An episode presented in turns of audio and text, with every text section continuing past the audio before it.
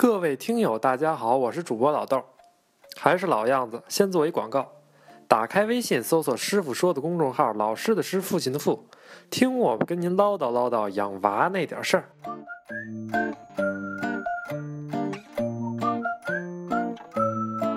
我上一期关于穷孩子和富孩子区别的节目播出以后呢，听众反应那是相当的热烈，累计收听量首次突破了十万。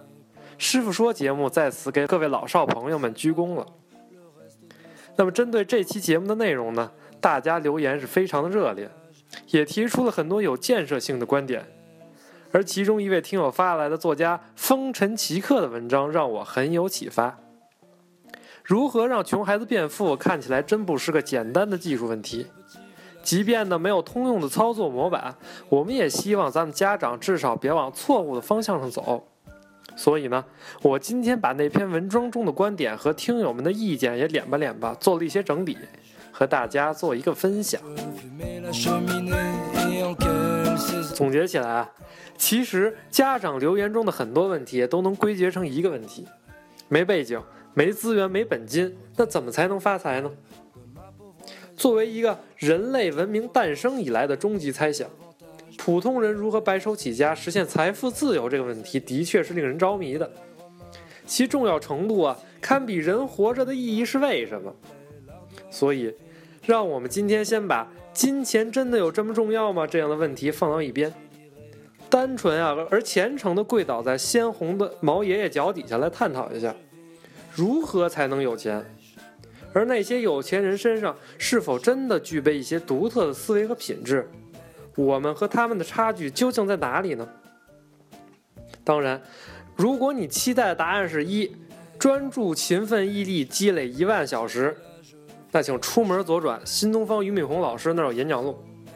二马化腾的父亲其实富二代，巴菲特的父亲是国会议员。好，那您请出门右转。揭秘白手起家的富豪的神秘背景。如果呀，上面这些问题的答案都不能让你满意，那我们就可以继续了。咱们就首先来纠正一下致富之路上的几个错误观念。错误纠正一：你的老师啊，从来不会告诉你的，即使你再努力的学习，照样还是买不起房。不知道你有没有发现？现在身边过得不开心的一些朋友啊，大多数是上学时候成绩最优秀的，而现在又生活在国内的那一批。他们在学校的时候呢，大多数成绩优异，考试名列前茅，是老师眼中的天之骄子，同学们心中的偶像。虽然今天他们仍然领着高于同龄人的薪水，却发现工作三年攒下来的钱啊，仍然不够在北京买一厕所。所以呢，他们会觉得世界对他们很不公平。在漫长的求学经历和成长过程中啊，我们这一代人对于事业成功的认识是高度统一的，其实就是挣很多钱。社会认可事业成功的路径也是高度统一的：努力学习，考一好高中，再考一好大学，学好专业，再找到一份高工资的工作，拼命成为高级管理人员，从此就过上了幸福的生活。可直到毕业进入社会啊时候，才发现，我们被灌输了近二十年的美好人生蓝图啊，和现实是相距甚远的。为什么会这样呢？严肃地说，这是因为以中国目前畸形的经济结构和大多数企业的利润构成、资产的泡沫程度，要远远高于企业能为高素质人才支付的报酬。举个简单的例子来说明一下，什么叫企业的利润构成决定员工的收入。比如说经营一家蛋糕店吧，美国公司的经营思路是找到最优秀的蛋糕师，提供味道最好的蛋糕向全世界销售，凭借优秀的产品获得高溢价和高市场份额来获取毛利，进而付给那些优秀的蛋糕师更高的薪水。而中国的蛋糕店老板发现什么呢？自己的蛋糕怎么做也不可能做的比美国蛋糕好吃，何况中国大众消费者对于蛋糕的消费能力也不怎么强。真正赚钱的方式呢，是提供品质一般但是勉强合格的产品，通过一些独占的销售渠道，把蛋糕以大订单的形式卖给那些对蛋糕品质没什么要求的大客户。所以，蛋糕师的水平并不太重要，反而是那些能给公司签下订单的员工才是公司最有价值的人才。与此同时呢，中国传统教育给我们灌输的思路是：蛋糕做得越好的人，将来也就会越有钱。当然了，这里的美国和中国不是绝对的，可以换成北上广深和二三线城市，也可以换成互联网企业和炼钢厂。但这里想要说明的是什么呢？你的工资是由你所在的企业利润的丰厚程度和你对利润的贡献程度所决定的。有很多人不能完全理解，尤其是很多名校的毕业生，恨不得拿着文凭啊向政府要钱去。所以家长们别以为光让孩子考个高分就万无一失了。您或者您的孩子有没有预见社会发展趋势能力和认识当前状况的能力，才是更重要的生财之道。错误纠正之二：你渴望成为的那种有钱人，完全不是靠技能而获取一份高工资的人。严格来说。即使在中国，凭借高超的技术领取高薪，最终取得财务自由也不是不可能的，只是难度极大，而且特别辛苦。没有过人的先天条件和顶级的后天培养，大多数人所能习得的技能，都是不可能替代让老板心甘情愿为你付一份远远超过市场平均水平的薪水的。对中国绝大多数企业的收入获得方式，稍微做一点研究。你有没有发现，技术骨干的收入是很难超过掌握客户、销售总监和组建团队和客户对接的项目主管的？在美国，有一个著名的喜剧明星 Chris Rock，在一场脱口秀中有一个段子：黑人在美国最多也就是 rich，但绝不可能 wealthy。奥尼尔年薪两千万美金，那只能叫 rich。在奥尼尔工资支票上签字的那些白人老头才算真正的 wealthy。事实上，我们身边最常见的有钱人都是后者，他们不是技能过人的人，而是整合资源的人，简称老板。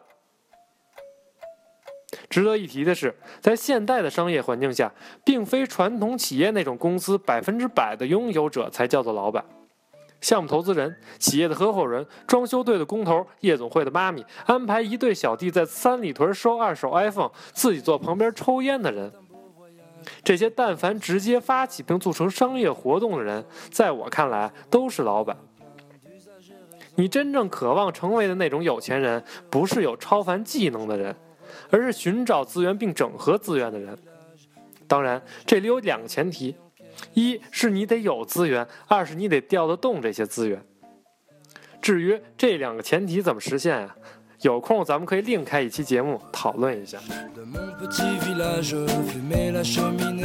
错误纠正之三：自我合理化的心态决定了大多数人注定是穷人。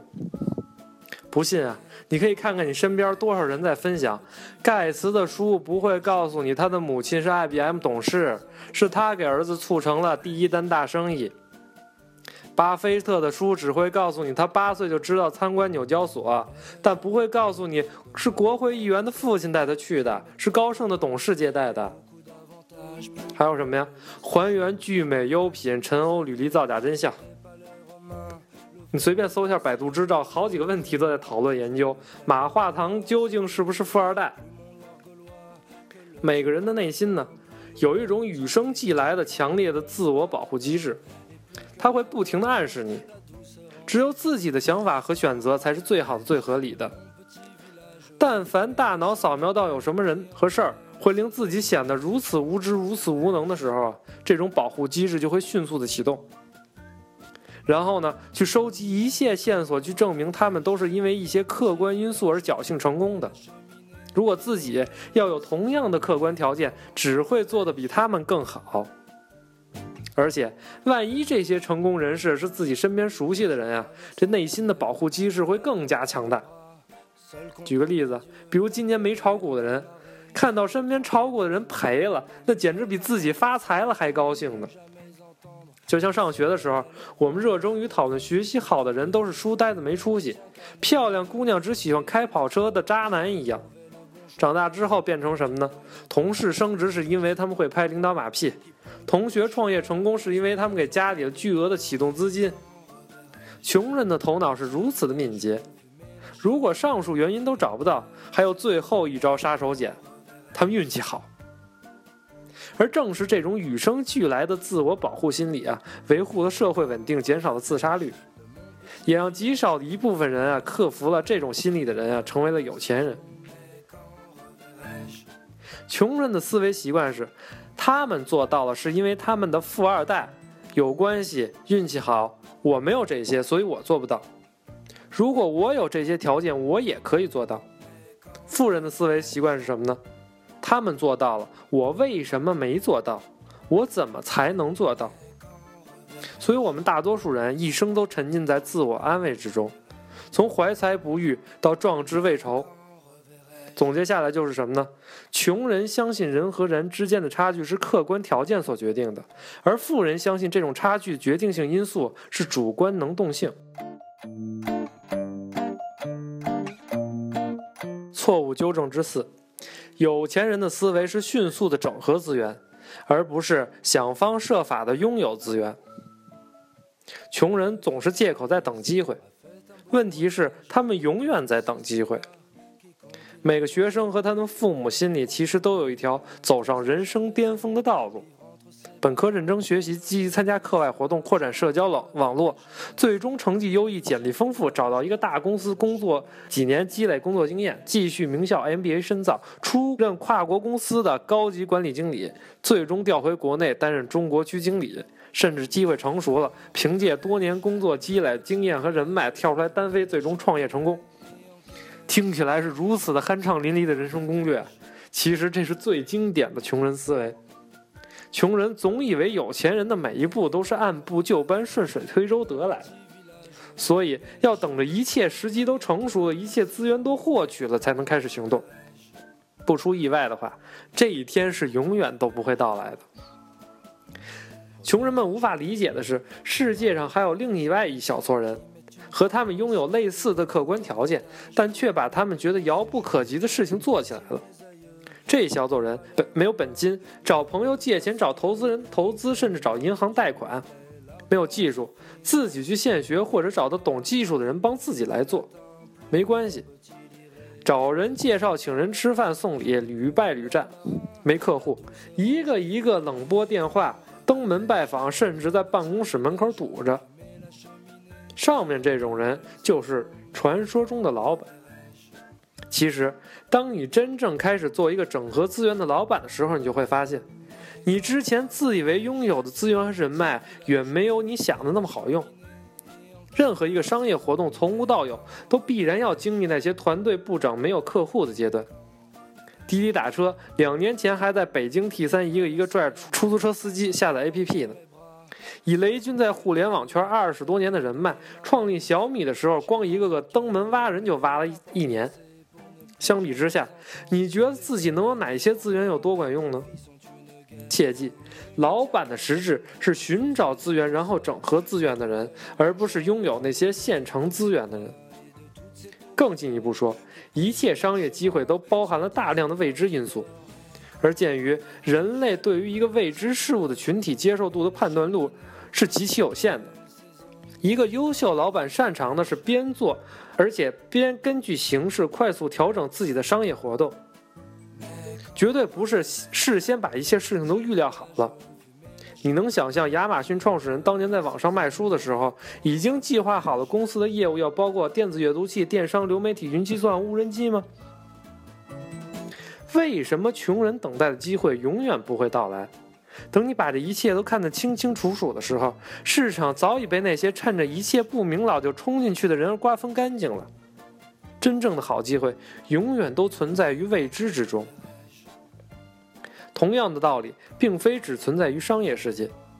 每个人生活中最好的机会，几乎都出现在那些你没有完全准备好的时候。罗永浩。当年给俞敏洪写的求职信，试想，如果罗老师当年认为要把英语练得跟王强老师一样才敢去新东方应聘，那他现在可能只是一吉林延边的文艺老愤青。你看，真正把事情做起来的人，考虑的问题过程其实这样：这件事儿我一定要做，缺什么东西我会想办法去争取。而什么都做不起来的人呢，永远是在等待时机的成熟。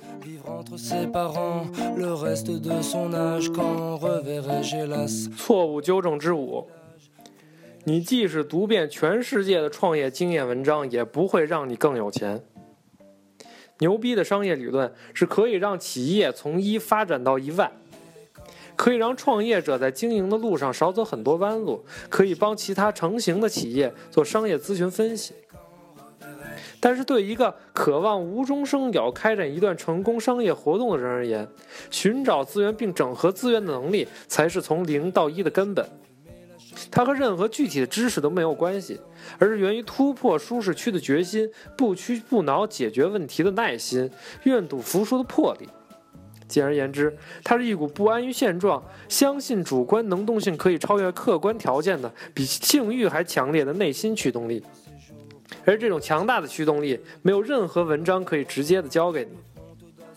无论是工作还是生活，成功的人必然是有勇有谋，但谋又大于勇。相比之下，勤奋、专注、聪明简直只能算雕虫小技，唯有勇气才是一个人出类拔萃的核心竞争力。唠唠叨叨说了五条，不知道您有没有恍然大悟的感觉？您是不是还看着您家娃科科一百分，憧憬着孩子美好未来呢吗？赶紧吧，该做的事儿还差得多呢。以上就是本期师傅说，咱们下期再见。